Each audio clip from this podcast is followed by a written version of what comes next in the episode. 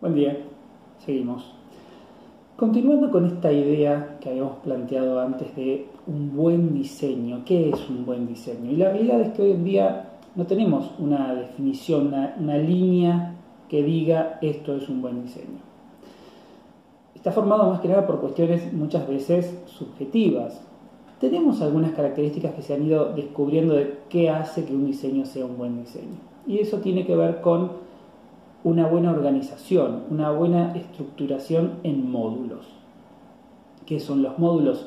Los módulos son estos elementos que a mí me permiten subdividir el problema, estructurar mi problema. Y lo que queremos es que estos módulos, que en un paradigma orientado a objetos los módulos serían las clases, estén bien definidos, tengan, tengan responsabilidades y funciones claras. De eso se trata cuando hablamos de un buen diseño modular. Es como el ejemplo de la, pieza. Eh, una pieza desordenada, está todo mezclado, no está claro dónde están las cosas. En un buen diseño, en una buena organización, cada cosa tiene su lugar y uno sabe en cada lugar qué es lo que hay. Eso sería el caso de un diseño modular o un buen diseño modular. Estoy pasando las transparencias porque me olvido lo que tengo que decir. Y lo que sí sabemos, las características que tiene que tener un buen diseño modular, están definidas y las podemos discutir y está bueno empezar a hablarlas porque son cuestiones que vamos a querer tener en los diseños que ustedes hagan de los problemas. Al momento de decir, bueno, voy a representar este problema con un diseño orientado a objetos, con clases, ¿qué características tienen que tener estas clases? Y ahí hablamos de cuáles son las características de un buen diseño modular. Tenemos cinco para nombrar hoy. Vamos a empezar a comentarlas y después vamos a empezar a aplicarlas y ver en código cuándo está esa característica y cuándo no está esa característica. La primera se llama pocas interfaces. ¿Qué quiere decir pocas interfaces? Y acá no confundir con interfaces gráficas. Y cuando hablamos de interfaces en un diseño modular, estamos hablando en la comunicación que hay entre los módulos, las comunicaciones que hay entre las clases con cuántas clases una clase se conecta, con cuántas clases una clase se conoce.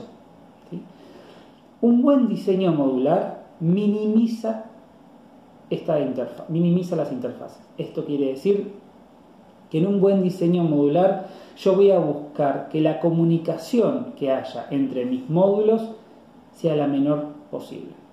¿Por qué pasa esto? Porque mientras más comunicación, más conexión haya entre mis módulos, más acoplamiento hay, hay, una mayor dependencia entre mis clases. Eso quiere decir que si por alguna razón yo modifico una clase, es más probable que esa modificación afecte a muchas otras más clases. En cambio, si yo minimizo la conexión entre las clases, puedo empezar a aislar mejor los problemas. Entonces, un buen diseño modular lo que va a buscar es que tengamos pocas interfaces. También lo que va a buscar un buen diseño modular es que esas interfaces sean pequeñas. ¿Qué quiere decir que una interfaz sea pequeña? Que, de vuelta, yo quiero hablar, yo quiero que mis módulos hablen con la menor cantidad de módulos posibles. Y a su vez, lo que quiero es que ese diálogo que se da entre los módulos sea diciendo la menor cantidad de cosas posibles. Si yo tengo una comunicación entre dos módulos y estoy pasando un grafo, ahí estoy pasando mucha información. Ahora, si en vez de pasar un grafo estoy pasando un entero, eso es menos información. Obviamente va a depender del problema, pero lo que tenemos que buscar, lo que tenemos que analizar en un buen diseño modular es, primero, tener poca comunicación. Y la comunicación que tenemos, que sea lo mínimo posible. Eso es parte de un buen diseño modular. Después tenemos lo que se conoce como interfaces explícitas. Eso quiere decir que la comunicación, la forma de comunicación entre los módulos tiene que ser obvia partir del código y los nombres que tienen. Eso quiere decir que en la comunicación entre dos módulos, si estoy utilizando una operación que se llama incrementar en 1, eso es lo que tiene que hacer la operación, incrementar en 1. Si aparte de incrementar en 1, esa operación también divide por 2 otro valor, eso no, está, no, se deduce del código, del nombre de la operación. Y eso afecta, va en contra de un buen diseño modular. Entonces las cosas tienen que ser claras. Tenemos que tener lo que se llama ocultamiento de información. Esto es muy importante. En una estructura de módulos, en una estructura de clases, en una organización de clases, Hay información que es pública, es que eso quiere decir que una clase tiene un conjunto de información que es conocida para el resto de las clases, pero otra no. Eso es lo que tenemos como ocultamiento de información. Esto está muy bueno porque ayuda a minimizar las interfaces. Yo tengo una clase que me provee a mí un método, insertar soldado. La clase base militar tiene un método que es incorporar un soldado. Esa es la parte pública de la clase, el método y sus parámetros. Pero internamente, cómo la clase maneja ese almacenamiento de soldados, no es conocido, es oculto. Y está bien que sea oculto, porque eso me permite que las otras clases que usan la clase, no me acuerdo el nombre que le puse, cuartel general, trabajen en forma independiente a cómo el cuartel está implementado. De esa manera, si yo modifico la implementación de la clase cuartel general, no veo afectadas las otras clases. Porque las otras clases, al desconocer cómo está implementado el cuartel general, no toman decisiones ni trabajan en función de esa implementación. Así que un cambio en la implementación no afecta al resto de las clases. Básicamente, cómo funciona un tipo de dato abstracto. A decir algo al respecto. Y por último, lo que tenemos, que es muy importante en esta materia, es lo que se conoce como mapeo directo. Eso quiere decir que la estructura modular del sistema de software que vamos a diseñar tiene que ser compatible con aquellos elementos generados en el proceso de modelamiento. Eso quiere decir que si nosotros identificamos en el modelado del problema que hay una persona, tenemos la clase persona. Y eso, que es en la etapa de modelado, se tiene que ver reflejada también en la implementación de la solución. Eso quiere decir que si en la identificación de los elementos identificamos que hay una persona y tenemos la clase persona, eso se mapea a un elemento del lenguaje, que en el caso de Java, el que usamos nosotros, es directo, es la clase persona.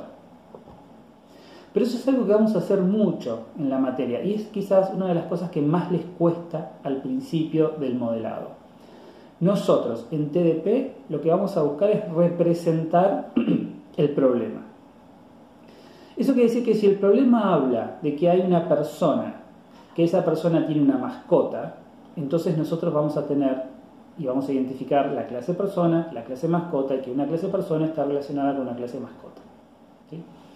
Y si el problema dice que a la persona se le otorga una tarjeta de acceso, entonces eso quiere decir que la clase persona tiene un método que se llama otorgar, que recibe como parámetro una tarjeta de acceso. Esto lo vamos a desarrollar más en detalle a medida que avancemos. Pero ¿qué quiero decir con esto? Nosotros vamos a buscar hacer un mapeo directo en mi modelado e y mi implementación de lo que está pasando en el problema. No vamos a hacer atajos de implementación, porque alguien podría decir, ah, bueno, pero la tarjeta de acceso en realidad es un número, así que en vez de pasar una tarjeta de acceso le paso un número.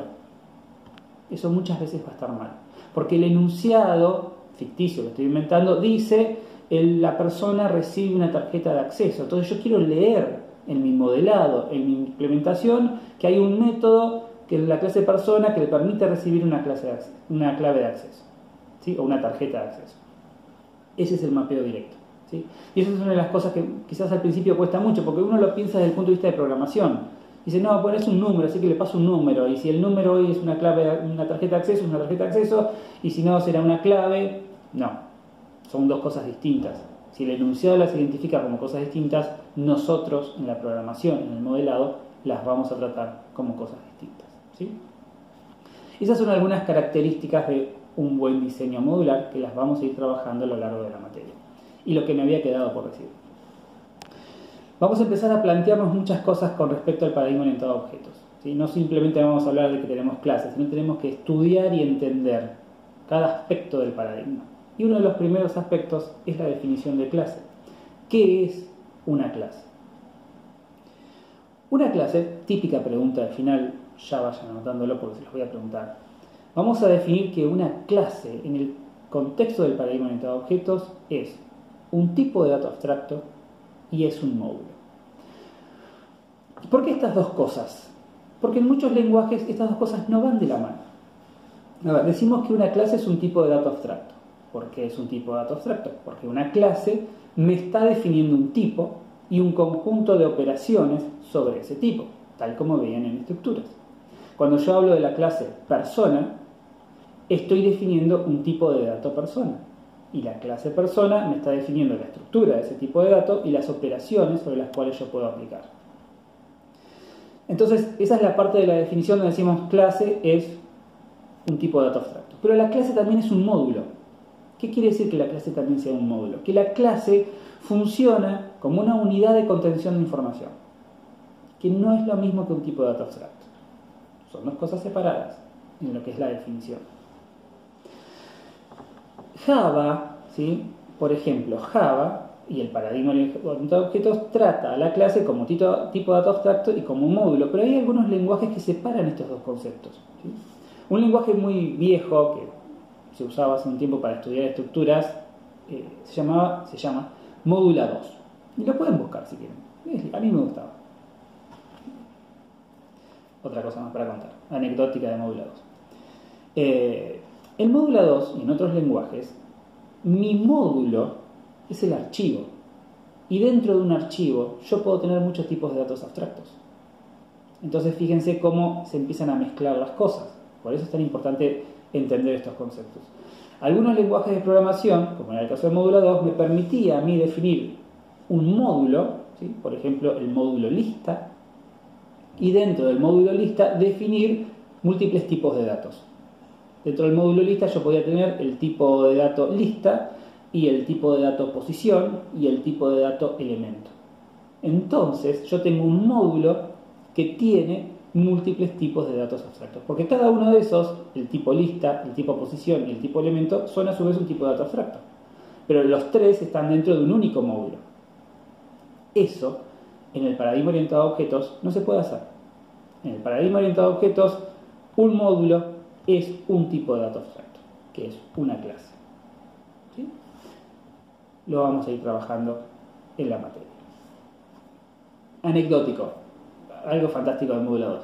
Módula 2 era, un, programa, un lenguaje de programación con su propio ambiente de programación, muy viejo, googleenlo, pues estaba muy bueno, que no se llevaba bien con Windows, porque Windows es muy cuidadoso de los espacios de memoria y a Módula 2 no le importa la memoria y accedía a cualquier parte de la memoria. Y eso cuando se trabajaba con punteros, por ejemplo, y uno manejaba mal los punteros, empezaba a referenciar cualquier espacio de memoria de la computadora y esto es una historia verdadera. Me pasó de un, cuando estudiaba de hacer un programa que funcionaba mal, que recorría una lista, recorriendo la lista accedí mal a un puntero y la impresora empezó a imprimir. Cosa rara. ¿Qué fue lo que pasó? Esa referencia a puntero que quedó mal hecha terminó referenciando un espacio de la memoria que Windows tenía asociado a la impresora y la impresora empezó a imprimir. Fantástico. Listo por hoy. Cuídense mucho.